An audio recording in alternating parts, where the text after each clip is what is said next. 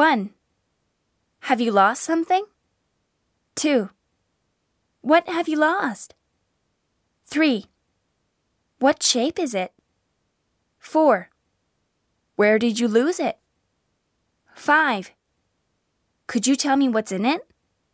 6. Please go to the police box. 7. Please contact the credit card company.